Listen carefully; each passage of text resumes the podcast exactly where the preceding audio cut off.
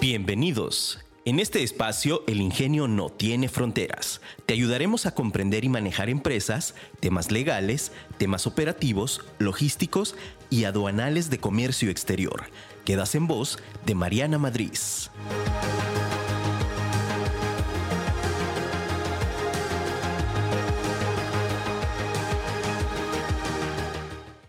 Únicamente aquellos que se atreven a tener grandes fracasos terminan consiguiendo grandes éxitos. Kennedy. Hola, ¿qué tal? Muy buenos días a este tu programa El Ingenio no tiene fronteras. Soy Mariana Madrid y estoy muy contenta de estar el día de hoy aquí contigo en este programa que es un programa especialmente hecho para ti empresario, para ti emprendedor, para ti empresa que quiere comenzar a cumplir sus sueños. Y el día de hoy estoy muy contenta porque tengo aquí a un súper invitado especial. Él es un querido amigo mío y que aparte también me ha apoyado muchísimo en, desde que inicié eh, ya en una segunda fase con, con mi empresa. Eh, que es eh, Oscar Álvarez del Toro, notario público 91 de aquí de Guadalajara. ¿Cómo estás, Oscar? Muy buenos días. Buenos días, Mariana. Gracias por la invitación y un placer estar aquí contigo. No, hombre, pues de qué, gracias a ti por, por aceptar eh, venir aquí con nosotros a compartir. Fíjate que algo que, que platicaba el tema de hoy, el tema de hoy para lo que, los que nos están escuchando, vamos a, a platicar acerca de la constitución de empresas. Fíjate que algo que pasa mucho con, con, empresarios o emprendedores que están iniciando y que quieren empezar a importar y exportar, de pronto tienen mucho la duda de, oye, tengo que hacer una empresa para importar y exportar, ¿no? Porque llegan con nosotros y dicen, es que yo no tengo empresa todavía, tengo que tener ya la empresa para importar y exportar. Y eh, para comercio exterior particularmente, para de manera general, como persona física con actividad empresarial, eh, sí, sí necesitan tener pues su alta en el SAT, pero no es necesariamente una persona moral. Entonces el día de hoy me di a la tarea de invitar a mi querido Oscar para que nos platique un poquito cómo es esta parte de la constitución de empresas, qué es lo que se necesita, porque luego tenemos como que la idea y muchos piensan es, ah, es que tengo que ir al SAT y no, en realidad lo que necesitamos es un notario. ¿Verdad? Que es aquí donde inicia contigo esta fase de proceso de la constitución de la empresa, ¿cierto? Entonces, platícanos un poquito, Oscar, cómo, cómo es esta parte de, si yo quiero empezar, qué es lo que me van a solicitar o que nos platiques un poquito cómo viene toda la parte de la constitución de la empresa. Claro que sí, Mariana. Mira, eh, bueno, eh, la ley de general de sociedades mercantiles nos establece cómo se va a establecer una, cómo se va a constituir una empresa, una sociedad y todos los requisitos que se tienen que cumplir. ¿sí? Eh, hay varios tipos societarios, es importante saber, porque a veces llegan los clientes, oye, quiero que me constituyes una sociedad, pero no saben ni qué, tipo, societario. Entonces, yo, eh, por lo general, el que recomiendo siempre es la SA. Ok. Porque la SA es una sociedad que sea adecuado a las circunstancias actuales, se pueden modificar las, las cláusulas, se pueden establecer ciertas condicionantes, pacto entre socios, cláusulas especiales que hacen que la sociedad tenga una vida muy, muy a gusto, ¿no? Eh, bueno, por regla general, las sociedades se tienen que constituir ante notario. Hay una excepción que ahorita la comentamos. Ok. ¿sí? Pero una sociedad, eh, una SA, supongamos, se tiene que constituir ante notario público o corredor público. ¿sí? Ante fedatario. Eh, ¿Y qué, qué, requisitos se necesitan o qué tiene que ser? Bueno, la SA mínimo son dos socios. De dos socios para arriba. Anteriormente la ley exigía cinco socios. Como mínimo. Como mínimo. Y como la gente a veces complicaba porque eran dos socios y andaban buscando a ver a quién ponían, si al hermano, a la mamá, al tío, al abuelito. Al primo. Eh, y después ya no conseguían las firmas, se, se hacía un problema para la organización y, y gobierno de la empresa. Y por esa razón fue que posteriormente ya se modificó la ley y dijo, bueno, ya dos socios en adelante y vámonos. Es suficiente. Entonces, el requisito son dos socios como mínimo, un capital. Anteriormente también el capital era de 50 mil pesos mínimo. Hoy ya, ya no hay un mínimo. Ya se pueden constituir sociedades desde eh, mil pesos, dos mil pesos, cinco mil, diez mil pesos. ¿sí? No hay monto mínimo. Este también es una ventaja, porque cualquier persona tiene acceso a constituir la empresa, ¿sí? con el capital que, que desee. son los socios, el capital, el objeto social, pues tenemos que tener muy claro a qué se va a dedicar. qué va a hacer la empresa para que sea el, el objeto correcto. Un domicilio, tiene que ser su domicilio social. Eh, cuando es aquí en, en Guadalajara, por lo general le ponemos la zona metropolitana de la ciudad de, de Guadalajara, que abarca varios municipios. Eh, una duración, que por lo general ya se pone una duración indefinida. Porque luego de pronto vemos actas que dicen 99 años, ¿no? Que era como lo más An- este, sí. común. Y a veces había, me, me- me ha tocado empresas que ponían 50 años y se les hacía muchísimo. Y resulta que pasaban los 50 años y ya se había muerto la sociedad en el papel y seguía operando. Ujú. Entonces te traían ahí una contingencia que tenían que adecuar los estatutos. Claro. Entonces ahora ya se le pone indefinido. Oh, Sí. Eso está súper interesante, porque sí, a, mí me toca, bueno, cuando revisamos, sí que Sí. la mayoría dice 99 años, ¿no? Sí. Eh, era, era una práctica que se ponía a 99 años, pero ya eh, de un tiempo para acá ya es indefinido. Muchos fedatarios siguen poniendo 99 años. Yo, yo ya le pongo tiempo indefinido. Fíjate que ahorita algo que mencionas, importante, sobre todo de las, de las SAs, Sí. porque a mí sí me tocó en su momento cuando estaba eh, trabajando en otro despacho, que ya traía como que la inquietud de querer poner mi empresa y justo pues estaba como, oye, tengo que hacer la sociedad. Y en ese tiempo todavía no, no estaba la actualización en la ley de sociedades mercantiles con respecto a las SA, ¿no? Y que al final era como que la más conocida de las tipos de sociedades. Y entonces ahí era como, no, pues necesito ahorrar mínimo 50 mil pesos para hacer esto. Y luego sí, justo me pasó, ¿no? De que yo andaba viendo, pues, ¿quién va a ser mi socio, no? Yo andaba así de que o le digo a mi papá o a mi mamá, pero ellos tienen su negocio. Entonces, como que si entra uno ahí en medio conflicto con esa, con esa parte. Eh, y está súper interesante el hecho de que ya, o sea, actualmente, por ejemplo, para la ICA, entonces ya con cualquier capital podemos nosotros iniciar. Así es. Ahora, algo que, que nos daba duda, porque justo también cuando yo estaba haciendo la sociedad, este, yo decía, pero tengo que llevarme el dinero aquí contigo. Y se lo das al y notario. se lo doy al notario ahí. para- aquí están mis, aquí están mis, mis 30 pesitos de ahorro. Sí. No, mira, eh, y es buena pregunta. Eh, acuérdate, el, el fedatario público, el notario, ¿qué es lo que hace? Constituye la empresa. Pero la empresa, los dueños van a ser los socios. Entonces, como tal, se tiene que, sí se tiene que establecer cuánto va a ser el capital, pero, y, y cómo se va a exhibir, se suele, se suele poner también la escritura. Pero el capital, ya ustedes como socios lo tienen, tienen que abrir una cuenta bancaria y depositar ya ahí el dinero, porque ya a partir de que nace tienen que llevar los registros contables Claro. nos metemos al tema fiscal, tienen que llevar su contabilidad, ¿sí? Entonces, el dinero debe de ingresar a la cuenta de la sociedad, pero aquí hay un- un- un- una disparidad un poco porque el banco no te va a abrir una cuenta bancaria si la sociedad no está constituida e inscrita. Entonces, primero se tiene que constituir, registrar en el registro público de comercio y una vez que esté inscrita o registrada, ya vas con el banco y abres tu cuenta. Ah, Ok, súper bien. Fíjense bien, ¿eh? para que les quede súper claro, porque yo en sus momentos, sí, cuando estaba, yo dije, ay, pues tengo que llevar el dinero ahí, no tengo que, te- ¿qué voy a hacer? ¿no? Ya llega uno ahí con su, con su bolsita Con su del mando, con el guardadito debajo del colchón. No, también algo que es importante también, este, que bueno, actualmente los bancos ya no nos aperturan cuentas si no tenemos RFC, entonces Ujú. también hay que ir a hacer el alta primero ante el, ante el SAT, irnos y presentarnos, pues ahora sí que con el representante legal tiene que presentar sus, eh, tiene que presentarse con el acta constitutiva original y en el SAT pues ya te dan tu alta para darte tu fiel y entonces ahora sí ya puedes ir a abrir la, la cuenta de banco, ¿verdad? Al- algo que también me llama la atención eh, es el tema de que antes los socios dentro de la sociedad no era necesario que estuvieran inscritos ante el SAT, ¿verdad? O sea, porque a mí me tocó eh, también revisar actas que pues no traían ahí el RFC los socios y nunca habían estado dados de alta ante el SAT y ahora ya es un requisito de llegar con ustedes tener su RFC cuando menos, ¿no? Sí, ya es un requisito. eh, si no tienen RFC los socios, no podemos constituir la sociedad. Ok. Es un requisito, una obligación de ley.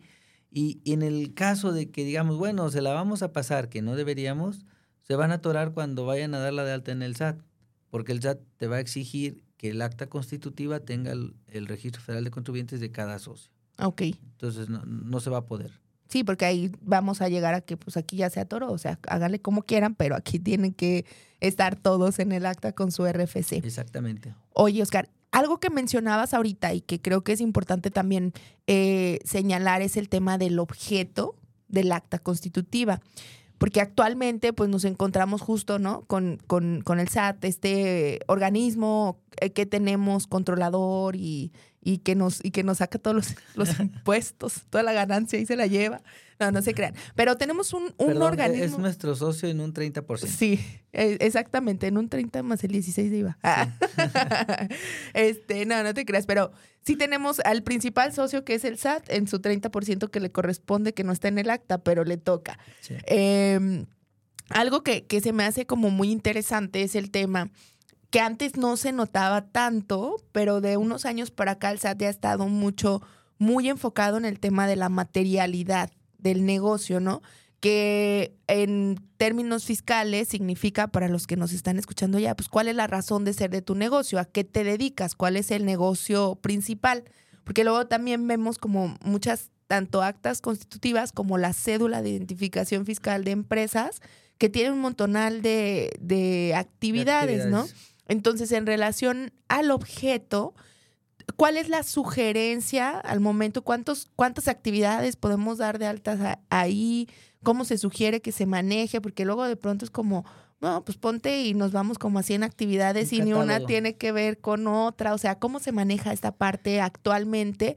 Eh, ¿Cómo lo perciben ustedes o cuál es la recomendación con respecto a eso del, del objeto? Mira, este tema sí, es, sí vale la pena detenerse un poquito. Anteriormente, como bien lo decías, eh, una sociedad se constituía con un objeto amplísimo. Oye, por si las dudas o por si después hago esto, y tenías una sociedad que se dedicaba a vender clavos y también hacía barcos, y vendía bicicletas, y vendía celulares, o sea, todas las actividades. Hoy ya no, como bien lo dices, porque se modificó la ley, la ley laboral y la ley fiscal. ¿Por qué? Porque eh, combaten la materialidad, que exista materialidad en las operaciones y aparte la, la contratación ya únicamente se puede contratar servicios especializados, subcontratar. Entonces, con todo lo del outsourcing, eh, hubo una reforma y a las sociedades ya les impiden contratar o realizar actividades eh, eh, y si las hacen van a tener consecuencias fiscales. Un ejemplo, si tú eres un prestador de servicios, pero en tu objeto social tienes que vas a prestar servicios jurídicos y tú te dedicas nomás al comercio exterior, pero en tu objeto social pusiste que también vas a prestar servicios jurídicos, no puedes tú subcontratar a un abogado para que te preste un servicio, porque si lo haces, no va a ser deducible. Ok, porque se supone que tú lo haces. Exactamente. Entonces tenemos que cuidar mucho el objeto y saber qué, qué realmente vas a hacer.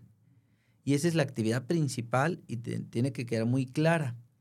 Y también, claro, le vamos a poner adyacencias, actividades que vas a realizar, eh, pero que sean encaminadas o inherentes a la actividad principal. Y ya no es recomendable poner un objeto amplísimo, porque incluso a veces el SAT lo ve y dice, bueno, pues tú tienes objeto social de EFO, ¿sí? Que el EFO son las empresas que vendían facturas. Entonces no es recomendable. Es un objeto social adecuado a lo que realmente vas a hacer. Ok.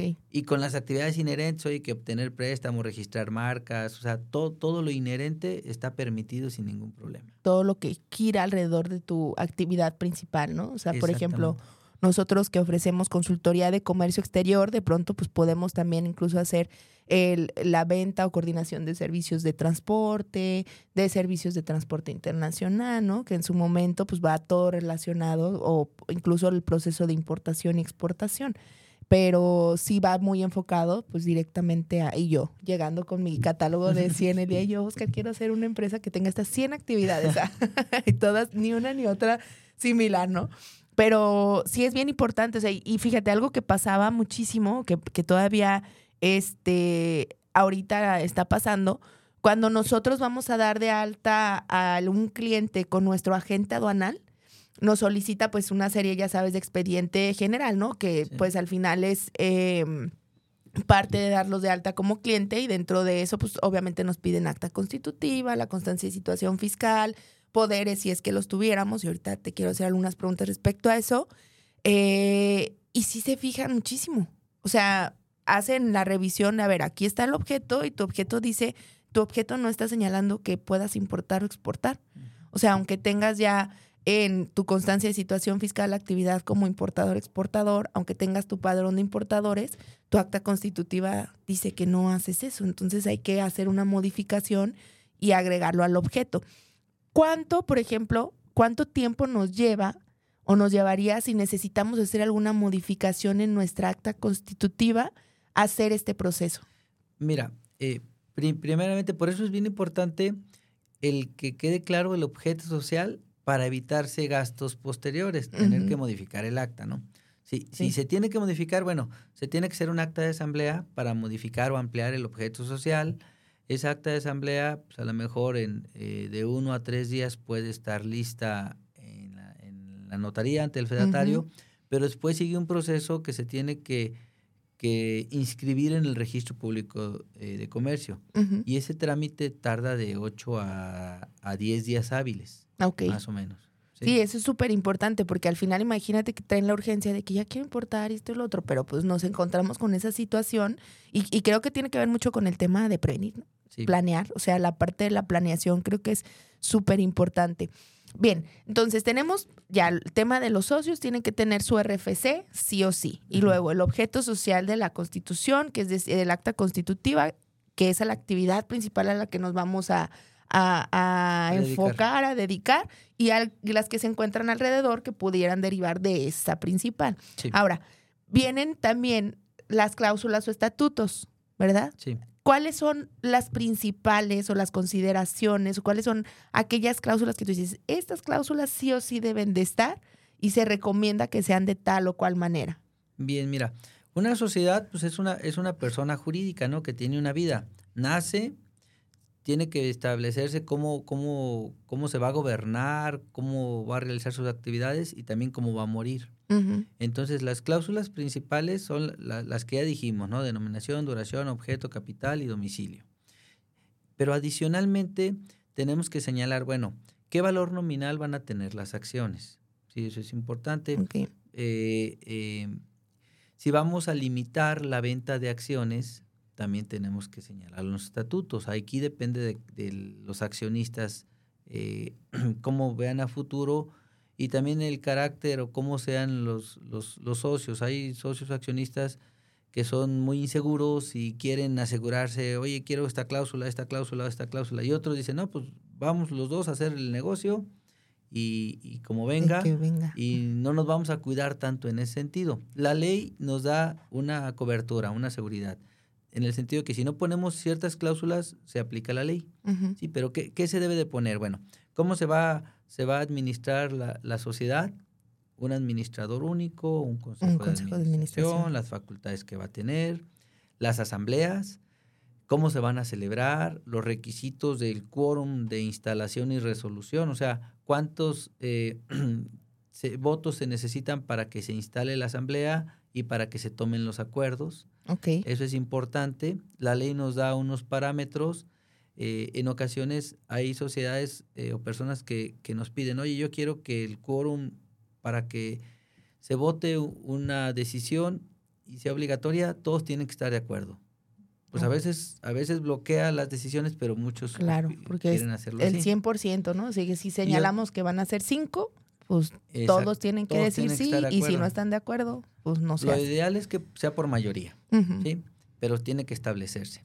Después, oye, ¿qué pasa si yo eh, iniciamos una empresa tú y yo y nos va muy bien y vamos creciendo y creciendo y después se nos acercan empresas eh, internacionales que nos quieren comprar y tú sí quieres vender y yo no? Entonces ahí se va a atorar la operación y a lo mejor es una buena oportunidad porque eh, te ofrecen eh, un buen precio. y, y, si no pusimos una cláusula que permitíamos hacer la venta, se va a atorar la venta. Entonces hay cláusulas de arrastre o de acompañamiento que es importante a veces prever. Oye, pues si el accionista mayoritario que eres tú quieres vender, yo no puedo obstaculizar, yo tengo que seguirte. Claro. ¿sí? claro tenemos que ver, eh, dependiendo el tipo de, operación que va a hacer la empresa, para ver qué cláusulas especiales se van a poner. No en todo, ni yo también les comento ahí en, la oficina de los abogados y cuando doy clases, no vamos a poner todas las cláusulas eh, previstas porque va a ser unos estatutos, un libro de 60, 70 hojas. Sino cada sociedad tiene su peculiaridad y las Hoy llegas al SAT con 100 hojas. A ver, ahora sí lee el acta. Exactamente. encuentra, encuentra mis facultades ahí. y, y, otro tema también, el comisario. Sí. Eh, hay que ver, hay que nombrar un comisario que se tiene que poner y las reglas para la liquidación de la sociedad. Cuando se va a morir, ok, es decir, cómo va a salir. Ahorita de lo que nos mencionan me da algunas dudas que voy a preguntar. Por ejemplo, nos mencionaste que tenemos, que tenemos que señalar el valor de las acciones, ¿verdad? Es decir, cuando nosotros somos socios, los porcentajes de, en relación al, a lo que vamos a aportar se dividen en acciones, ¿cierto? Sí. Entonces, eh, ¿cuál es el valor estimado de la acción? Porque yo he visto que a veces un peso, cien pesos, que mil pesos. ¿Cuál es como lo más común este, que se tenga que tener en acciones?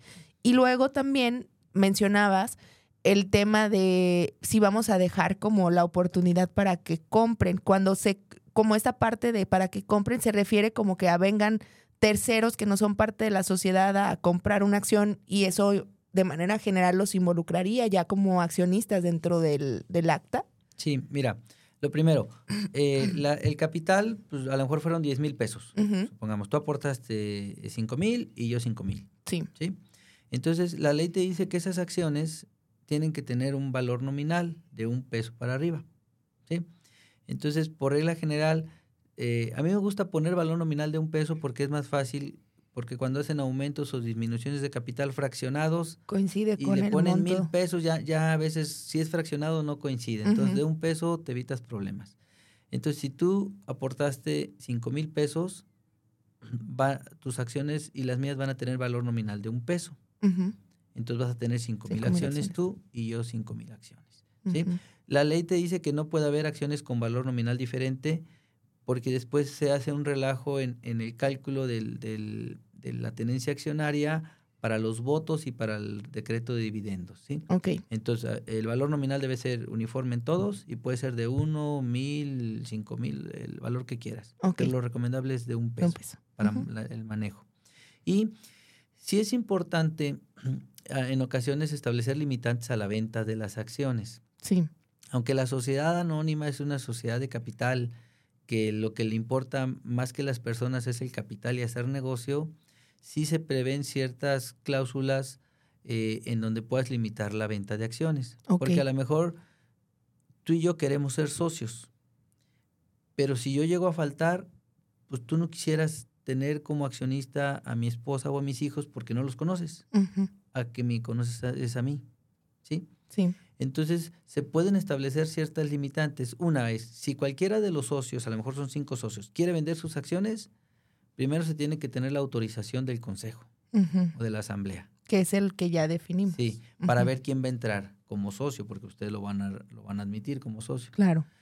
Y se establece el derecho al tanto. O sea, si vas a vender un socio, primero nos ofreces a nosotros y si nosotros compramos, pues ya no entra nadie.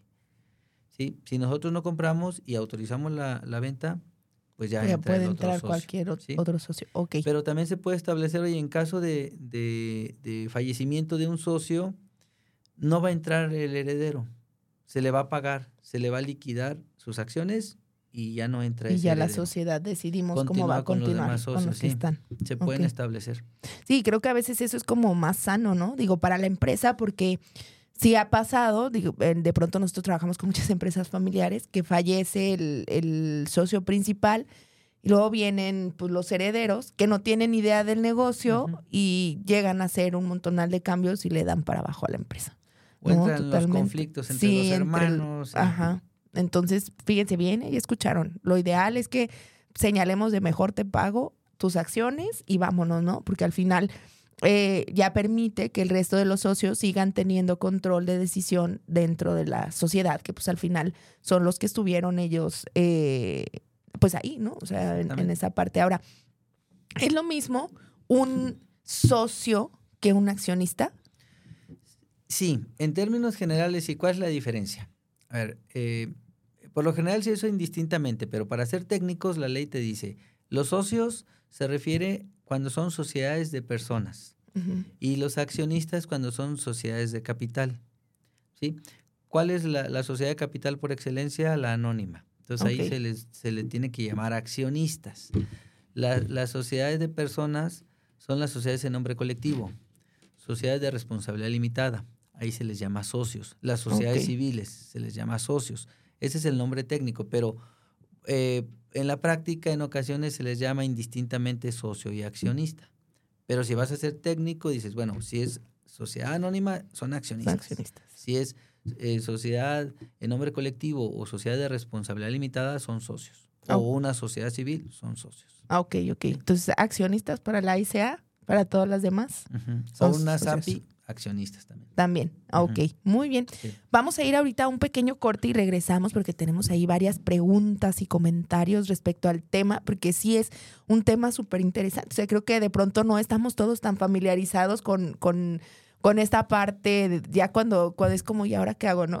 Entonces vamos a ir a un pequeño corte y regresamos. Estamos hablando acerca de la constitución de empresas. Está con nosotros de invitado especial Oscar Álvarez del Toro, que él es notario público de la Notaría 91 de aquí de Guadalajara. Entonces, nos pueden mandar todas las dudas que tengan directamente desde la aplicación, en el Facebook o a mi WhatsApp al 33 39 59 08 60 y vamos a seguir platicando de esto de las sociedades. Te invito a que nos sigas a través de redes sociales. Nos encuentras como M Madrid Consultores en Facebook, en Instagram y en YouTube. Y este podcast lo encuentras como El Ingenio No Tiene Fronteras. También nos encuentras en todas las redes de eh, plataformas eh, de podcast. Soy Mariana Madrid y regresamos. Hola, ¿listo? ¿Estamos de regreso? ¿Cómo estamos? Pues estamos aquí platicando eh, con el notario Oscar. El, aparte, pues es abogado, claramente, ¿verdad? Realmente, porque no presenté tu, tu carrera, yo llegué bien directo aquí, con el notario. ¿Qué vamos a hacer? ¿Dónde firmo? Tu amigo. sí, claro, claro, claro que sí. Oigan, también bien importante, acabo de hacer yo mi testamento, justo lo firmamos la, semana pasada, porque también es súper importante, eh, digo, en el caso, por ejemplo, de, de, mi caso también con la empresa, que justo dije, no, a ver, ya aquí vamos a ver qué, a quién le dejamos a quién le dejamos, ¿no? Porque al final, pues digo, así como le dejamos acciones, también le puedo dejar deudas, pero espero que no sean. sí, es, un, y que sea súper importante planear el patrimonio. Sí, eso es indispensable. Voy a ir a leer algunos de los de los comentarios que tenemos aquí. Nos dice Juan Carlos Robles, sí, en efecto, el SAT es nuestro socio. Zángano nos dice, no hace nada, pero bien que cobra. Saludos, qué buen programa. Escucho desde León, Guanajuato. Muchos saludos, Juan Carlos Vanessa nos dice, saludos en cabina, siempre muy buenos programas y temas. Saludos desde, desde Mazatlán. Vane, ya necesito ir a Mazatlán para conocerte porque diario fielmente aquí los martes escuchándonos y me recuerda, es que a mí me encanta Mazatlán. Muy bonito. Entonces la, la Marce sí, eh, la Marce, la Vane siempre me recuerda a Mazatlán y me manda saludos y yo ya me vi ahí en el malecón. Ah, ahorita está haciendo frío. Y luego nos dice Ramón, dice, bravo por el programa de hoy, muy buena información. Jesús Adrián nos dice, hola, muy buen día, el programa de hoy me cae como anillo al dedo. Saludos, los escucho desde Lázaro Cárdenas. Jesús, muchos saludos para Lázaro. Julieta también nos manda saludos desde Ciudad de México. Eh, y nos dice que están muy buenas las anécdotas del día de hoy. Sí, la verdad es que creo que algo que pasa, nos pueden seguir mandando ahorita, voy a volver a revisar este si tenemos ahí alguna duda o algo, pero fíjate que a mí me llegó ahorita como, como una cierta duda que me gustaría como revisar, ¿no? Ahorita que estamos aquí, yo de la consulta gratis. Ah, aprovechando que estamos en... El, no, nos hablabas de esta parte de la liquidación de la sociedad. Cuando queremos, decimos, ¿sabes qué? Ya, no está funcionando, este, oye, así como el meme, no, esto, esto no está funcionando, me están haciendo quedar como un pen, eh, que no sé qué, y así, ¿verdad? Entonces, no, vamos a decir, ya no, ya no vamos a tener la sociedad el tema de la liquidación es muy complicado, o sea, es muy complicado liquidar la, sociedad. Mira, la ley te establece el, procedimiento a seguir para liquidar la sociedad. Se tiene que tomar el acuerdo de asamblea, se tiene que disolver y después liquidar, entrar en el proceso de liquidación. En algunas empresas es muy sencillo, donde se complica es cuando tienen adeudos con el fisco. Si tienen adeudos con el fisco no la van a poder liquidar porque una vez liquidada, bueno, se, liquida en acta de asamblea, se inscribe y se da de baja en el registro de comercio, pero después tienen que ir ante el SAT a dar de baja el RFC. y si tienen problemas fiscales, no lo van a poder hacer. ¿sí? Ujú. En ese caso, lo, lo- lo recomendable, si quieren ya liquidar una sociedad, es primero ver que todo esté en regla. Si tiene deudas, se tienen que pagar las deudas. Ok. ¿sí? Sea, primero se pagan las deudas y si queda algo más, se reparte entre los socios. Ese es eh, a grandes rasgos cómo se va a liquidar una sociedad. Primero hay que cubrir deudas hasta donde alcance. Si ya no alcanza, pues ni modo. Y, y esperar a que el- los acreedores no los demanden. Porque si tienen deudas grandes, es probable que los acreedores los intenten demandar. Sí, eh, bueno, me llama la atención porque luego de pronto escuchamos mucho, ¿no? De que tal empresa se declaró en bancarrota y empieza como el jugueteo del proceso de las liquidaciones, que según yo, pues no soy experta en esto, pero un día me puse ahí nomás a leer de curiosa y, pero tal vez estoy en lo incorrecto. Yo lo que entendí es que lo que hacen en esa parte cuando se declaran en bancarrota, también entran en un proceso para verificar si efectivamente está en bancarrota y van haciendo como que la repartición a los, o sea, es como que un momento en que todos dicen, a mí me debe, a mí me debe, a mí me debe, Sí.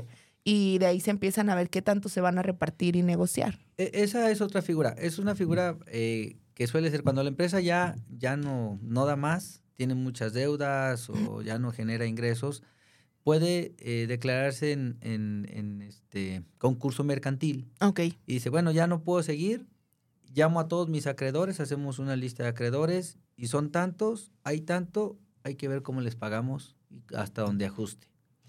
Y una vez que se hace ese concurso mercantil, si todos los acreedores aceptan y están de acuerdo en esos pagos o ir pagando en forma diferida en varios tiempos, puede ser que la empresa con ese arreglo, porque se, se hacen quitas, pueda subsistir después.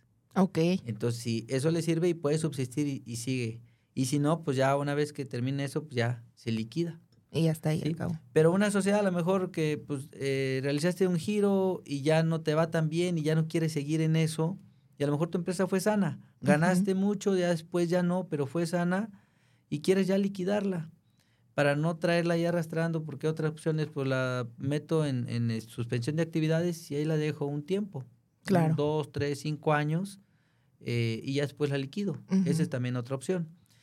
Eh, pero si no tuviste problemas, fue una empresa sana, pues simplemente tienes algunas deudas, las liquidas y ya eh, se regresa a los accionistas lo que quede y ya. Y ya, ok. Eh, hay otro tipo, bueno, yo tengo, aparte, eh, cuando inicié, estuve yo primero tributando como persona física con actividad empresarial, que actualmente todavía tengo esa figura porque también importo a mi nombre, pero luego hice, salió una facilidad de un tipo de sociedad a través de la Secretaría de Economía, que son las famosas eh, SAS. SAS. Ajá. ¿Cómo funciona este tipo de, de sociedad?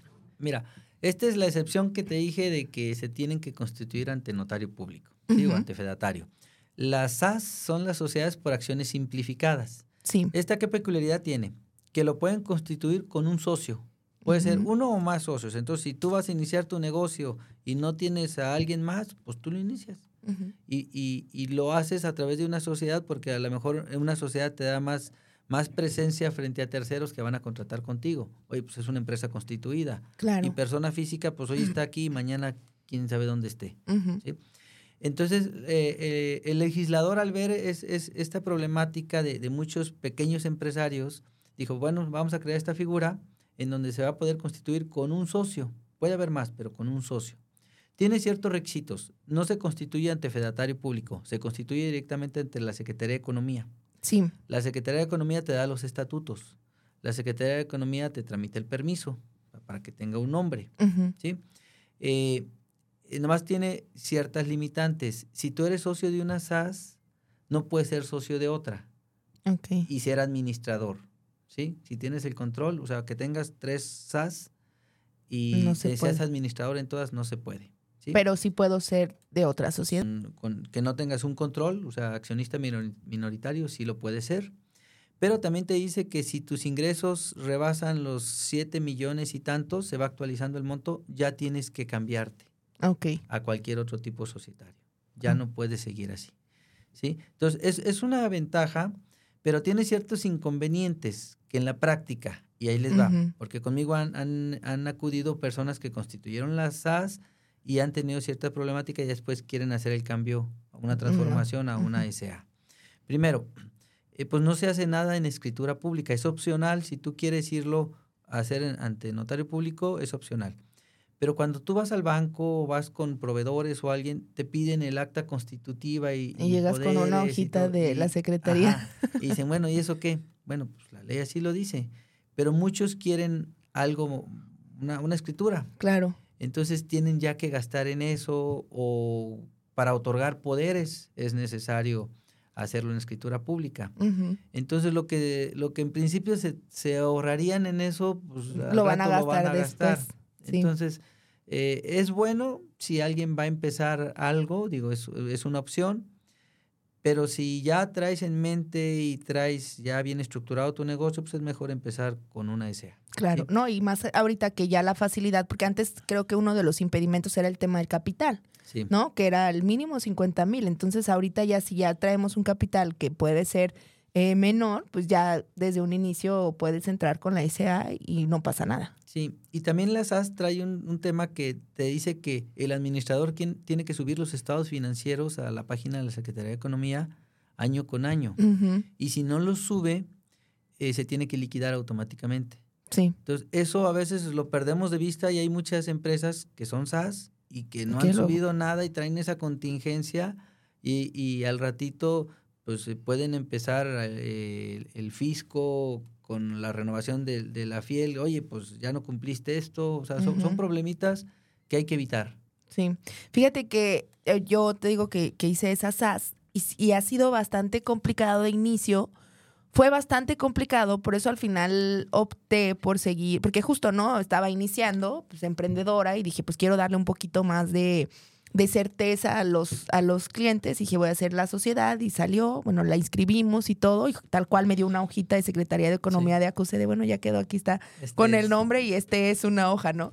Entonces yo fui al banco y no me querían aperturar cuentas, o sea, ahí fue donde empecé el rollo de que iba al banco y un acta constitutiva, y yo pues es que es esta, es que este documento es, este es el que, me, el que me dijeron, no, pero es que, pues es que es la sociedad que viene de Secretaría de Economía. Y, y de inicio los bancos pues no, no me convenía porque yo llegaba al banco a querer aperturar la cuenta y en los pocos que sí me apertura, me querían aperturar, nos decían, nada más que te vamos a cobrar un seguro, que es obligatorio por un año, y el seguro costaba como 5 mil pesos mensuales. Entonces, pues estás empezando y yo le decía, no, no manches, no me van a entrar ni dos mil a la cuenta y tú quieres que te pague 5 mil de manejo de cuenta del seguro. Y me decía, es, es porque, por la falta de certeza jurídica. Por el tipo de Ajá, por el tipo de sociedad, ¿no? Que digo, te estoy hablando que eso fue por ahí del 2000, 2000 2014, yo creo que fue más o menos en 2014 cuando, cuando hice esa sociedad. Ya al final dije, no, ¿sabes qué? Sí, ya no, nunca la, la utilicé. De hecho, creo que tengo que revisar qué estatus tengo porque nunca le hice nada ya. Ah, pues hay que liquidar. Sí, Ah, yo y yo pensando, dije, no, ahorita me acordé, que dije, ay, yo tenía una de esas. o la tengo, ¿verdad? No sé dónde está, pero ahí está, tengo que revisar a ver qué pasó. Oye, bien, entonces, ya platicamos acerca de los estatutos, del objeto de la sociedad. ¿Qué pasa si de pronto eh, los socios entran en conflicto y el otro ya no quiere firmar?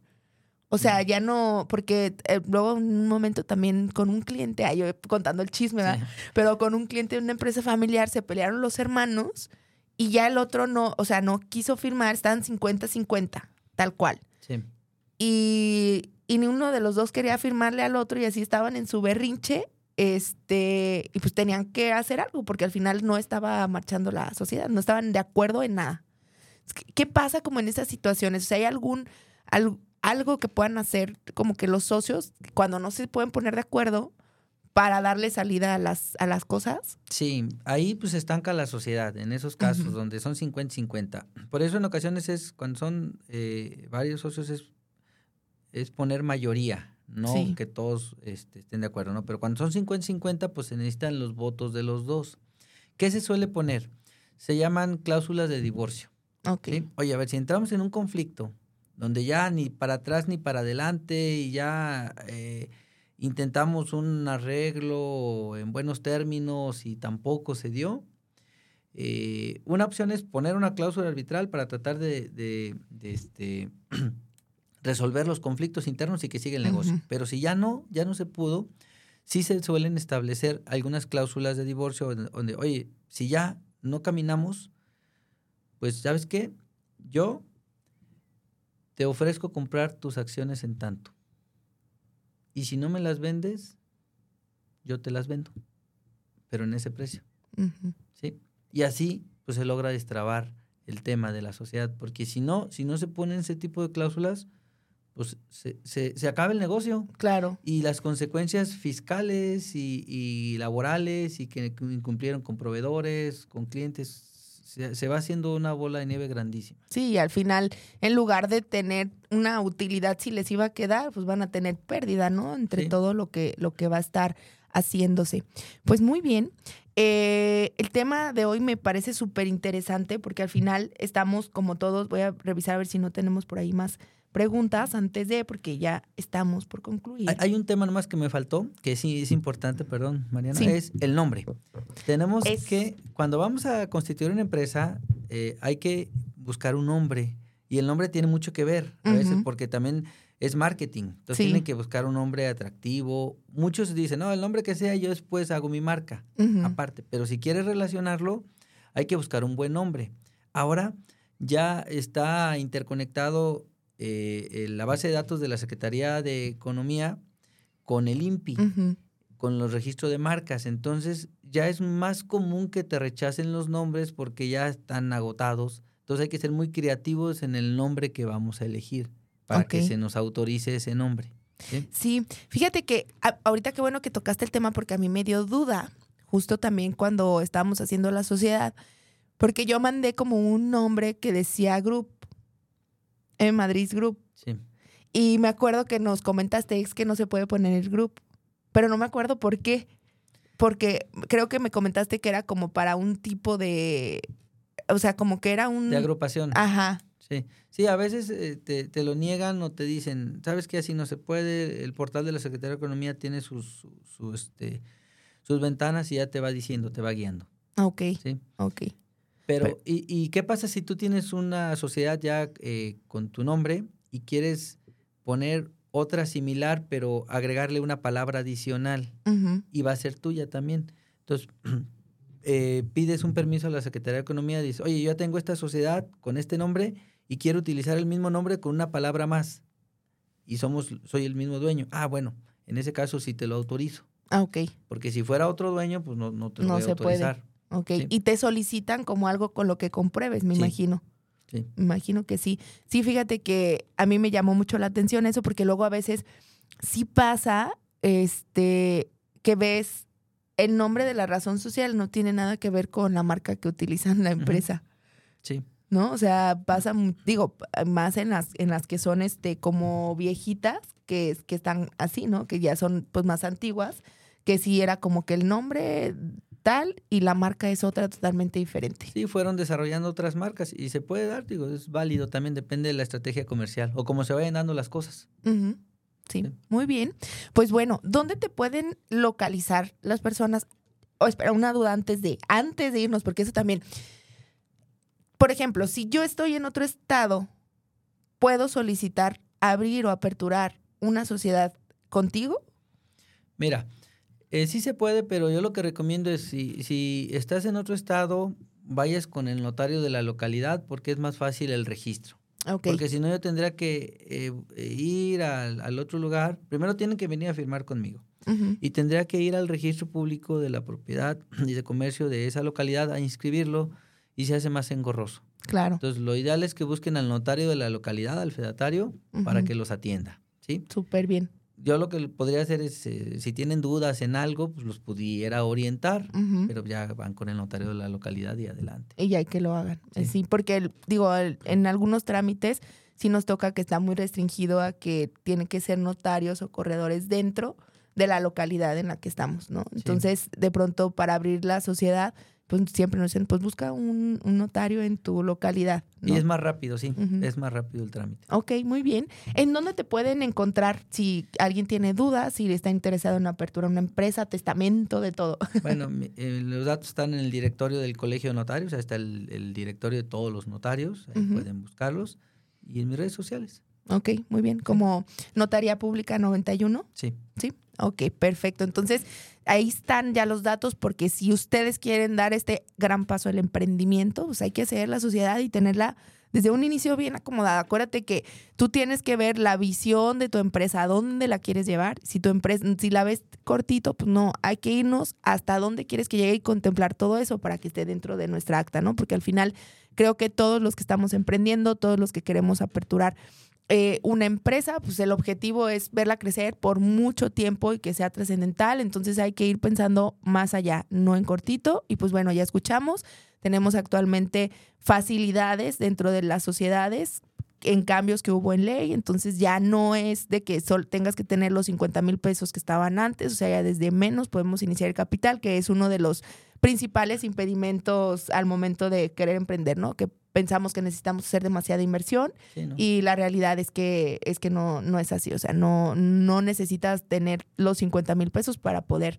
darte de alta en, en esta sociedad. Entonces, pues bueno, te agradezco muchísimo que estuvieras el día de hoy aquí con, con nosotros. La verdad es que para mí es muy importante el darle información de valor a las personas que nos escuchan allá, porque muchos son empresarios, emprendedores, empresas incluso que ya tienen muchísimo tiempo, pero aún así tocamos temas como muy de la base que a veces se olvidan Sí. y que es es súper, súper importante. Muchas gracias, Oscar, por estar aquí. No, al contrario, Mari- Mariana, eh, muy agradecido y felicidades por tu programa. Muchas Sí. gracias, gracias. Entonces, pues bueno, los invito a que nos escuchen todos los martes en punto de las 9 de la mañana a través de Afirma Radio.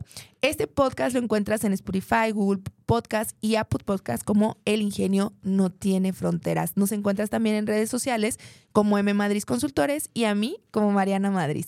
Estoy contenta de estar aquí contigo. Nos vemos el próximo martes. Y recuerda que el ingenio no tiene fronteras.